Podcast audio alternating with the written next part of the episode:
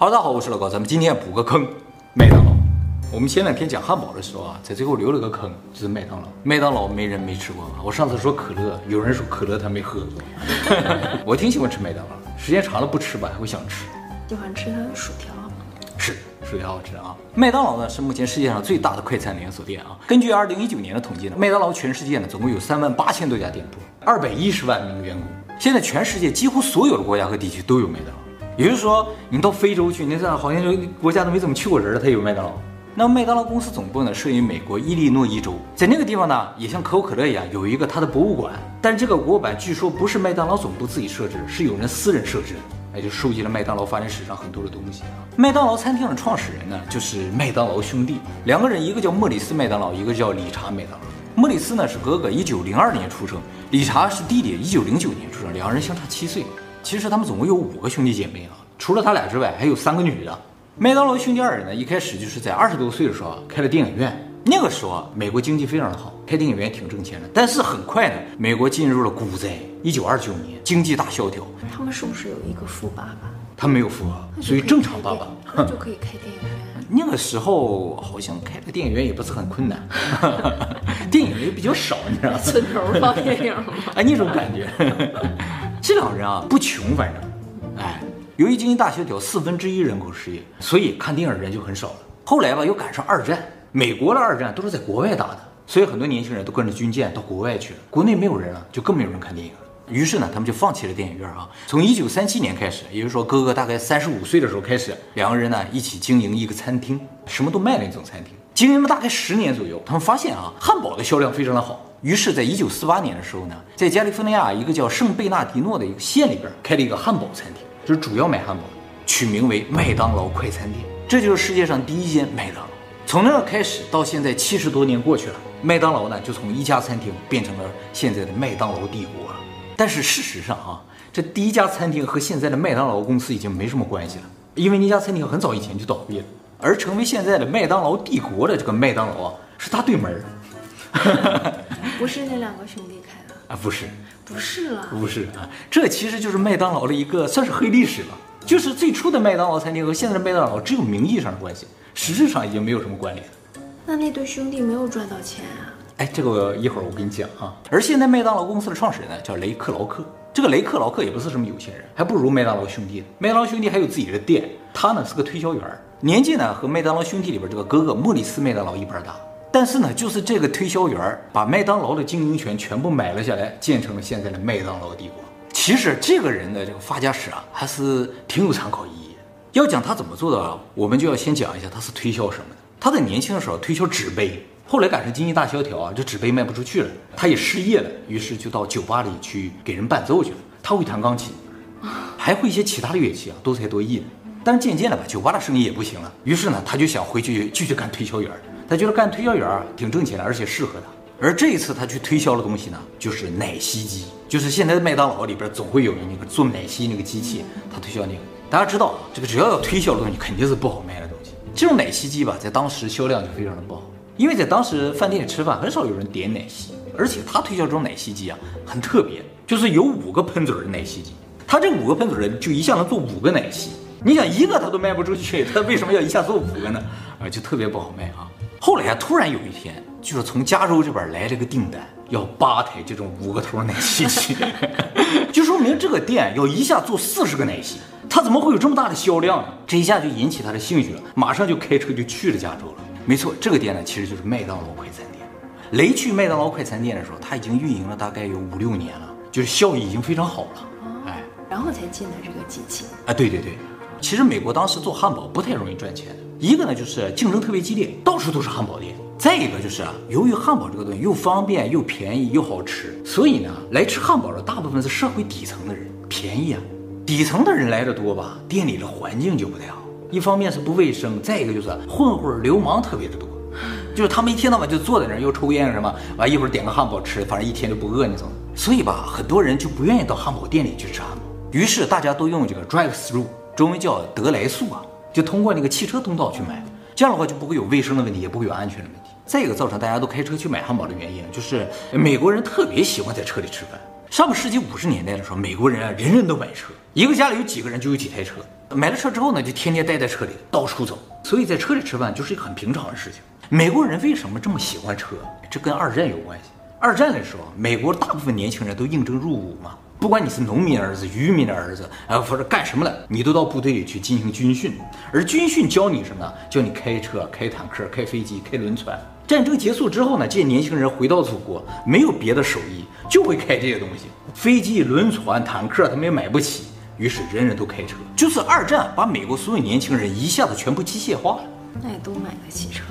二战结束之后，那些人都发了一些津贴，这些钱拿回来之后，那些年轻人也不知道干什么，而且经历过战争，你知道吧？他们就想享受一下人生，所以人人都买车。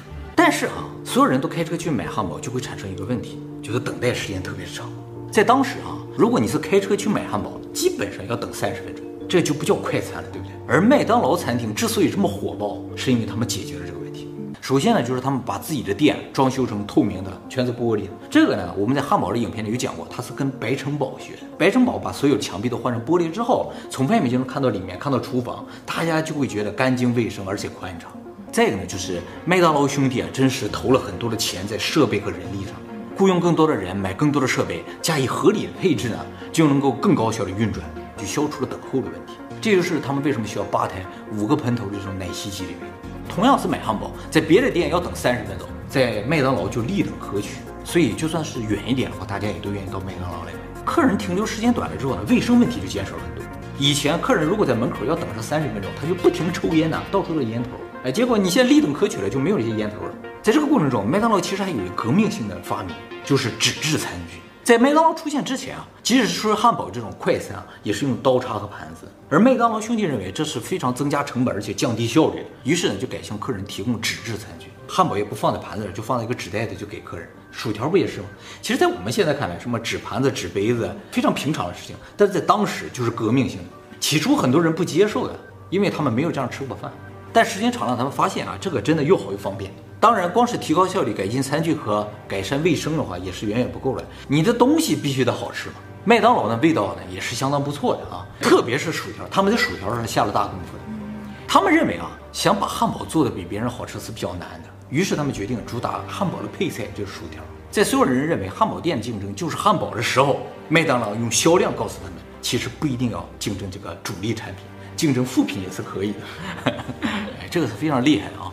其实这个事情在我们现实生活中也在发生着，就好像我最喜欢吃的一个拉面店，其实不是冲着它拉面去的，而冲着对对对，冲着它饺子去的。那做视频，如果不是冲着视频去的，对，就冲着人去的嘛，这也是可以的，是吧？这个是完全符合《孙子兵法》的，就是在竞争过程中不能够硬碰硬，你得有别人没有的东西，在一些其他的地方能比别人做得好也是可以的。一般的衣服都没有祝福的。对啊，他们就没有这个东西吗？这是我们的独特的地方啊，而且特别的强力。而麦当劳所做的所有的事情，比如说提高效率啊、改善卫生啊，这些都是击中了就汉堡这个行业的软肋了，所以在当时就已经非常成功了。不过呢，即使这么成功的麦当劳，全世界也就这一家。雷到了麦当劳之后啊，就看到麦当劳这个高效的模式啊，一下就被他感动了，觉得这个店不火它就不行。为什么只有这一家呢？他就觉得很奇怪。就找了一个机会啊，把麦当劳兄弟给约出来，请他们吃了个饭。作为供应商嘛，把他们叫出来啊，吃个饭。吃个饭，他就问这个麦当劳兄弟说：“你看你们店做的这么好，这么多客人，一下子要四十个奶昔，难道你们就不想做加盟店吗？开连锁呀？”这个时候，麦当劳兄弟俩就苦笑了一下，说：“我们好几年前就已经开始做加盟了，但是全都失败了。为什么？哎，我们曾经在加州就有七家加盟店，但这七家加盟店都关门了。”原因呢，就是这七家加盟店不管我们怎么培训他们，加盟店就是你出钱建一个汉堡店，给我加盟费，然后我出技术培训你，你做了汉堡跟我一样就可以冠我的名了，就叫加盟店了。但是麦当劳兄弟不管怎么培训这几个店，这几个店做出来的汉堡的味道就和他们不一样。原因是什么？就是美国人太寻求自由了，就是我说了这个汉堡里边只能加几克的面粉，几克的盐，他就随便乱加。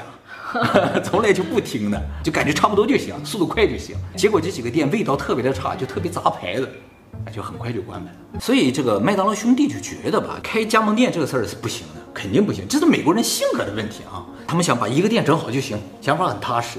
而雷听到这个说法之后，就跟麦当劳兄弟说了，加盟店这事儿你就交给我，绝对没有问题，我可以保证以后出现的所有加盟店都能够完全做出和你们一样的味道，一样的高效，绝对不会砸你们牌子。只要你们相信我就可以。雷啊，没做过汉堡，而且开加盟店跟他没有关系，就是他不是直接受益者。那么他为什么对加盟店这个事情这么上心呢？因为他想卖奶昔机。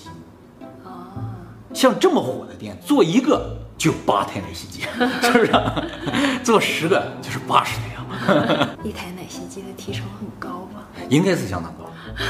所以只要加盟店搞起来，雷就是间接的受益者。而反过来，对于麦当劳兄弟来说的话，如果有一个人愿意帮他们去负责这些加盟店，自己就干挣钱，那不也挺好的？所以两方一拍即合。而雷啊，也确实没有让麦当劳兄弟失望。就是后来他们又开始做这个加盟店了啊，后来出来的加盟店都非常的成功。因为雷啊，每天早上就到这所有加盟店里，就挨个店去看着他们，监督他们的卫生，去改善他们的制作流程，保证所有的店都能正常成长起来，很快就成功。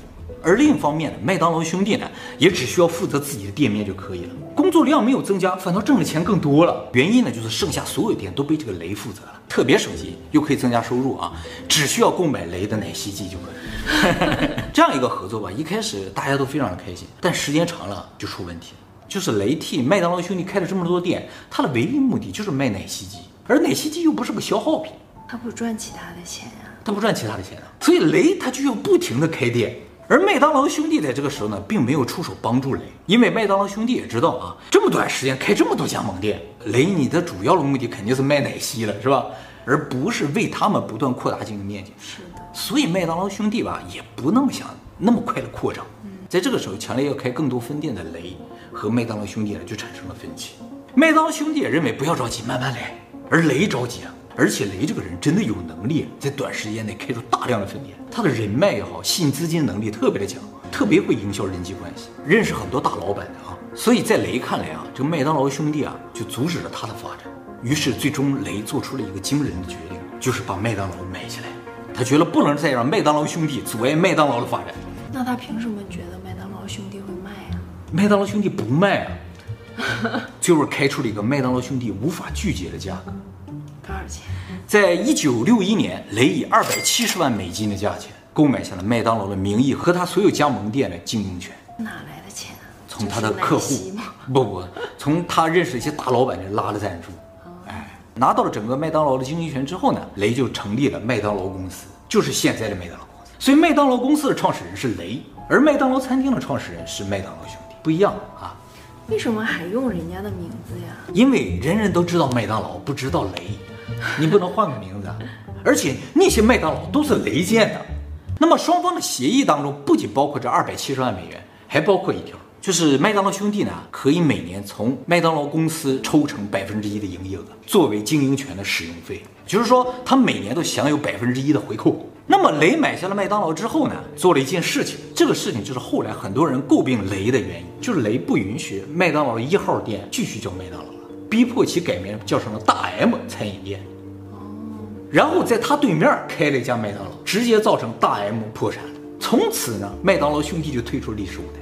整个世界上所有麦当劳餐厅就只是雷自己创建的餐厅，没有麦当劳兄弟的餐厅。由于雷的这个操作吧，就让人觉得啊，就说是不是雷当初骗了麦当劳兄弟，把他这个经营权给拿下来了，造成麦当劳兄弟很惨。尤其是麦当劳的后人是这么说的。啊，就是说他霸占了我们的公司，我们的餐厅，建成了现在这个麦当劳帝国。但事实上啊，他是花了真金白银买的。人觉得卖后悔了呗？对，看现在的情况了，他觉得卖后悔了。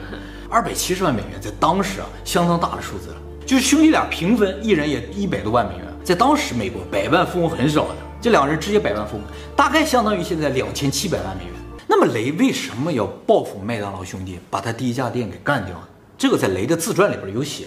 就说他们双方完成这个协议交易之后啊，麦当劳兄弟突然反悔，说我这第一家店不能给你，这第一家店我自己保留，我要运营下去，剩下的那些连锁店都归你，反正你开的都归你，我开的这个我自己留着。这个呢是违约的，因为他把它全都买下来了嘛，所以雷啊也没有实质支付那百分之一，就是每年的百分之一，你不要抽成吗？你不把这个店给我，这抽成你就别要了。哎，双方就掰了，在这个地方。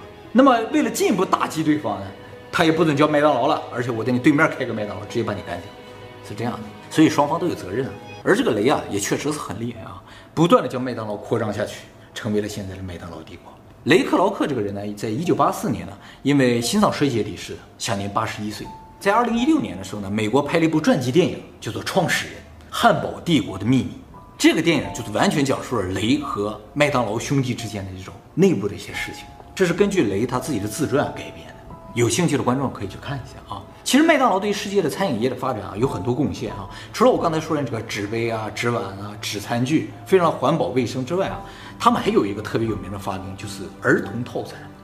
玩具对，吃套餐送玩具，这个也是革命性的，非常好的抢占了儿童市场。就说一开始啊，家长去领孩子吃快餐的时候啊，通常就是自己买个汉堡分一口给孩子，孩子吃的很少嘛，不能给他单独买个汉堡，单独买了就大部分浪费了嘛。麦当劳看到这个情况之后啊，就决定推出一个小汉堡，但是小汉堡的成本其实和大汉堡没有差太多，所以价钱没法压低。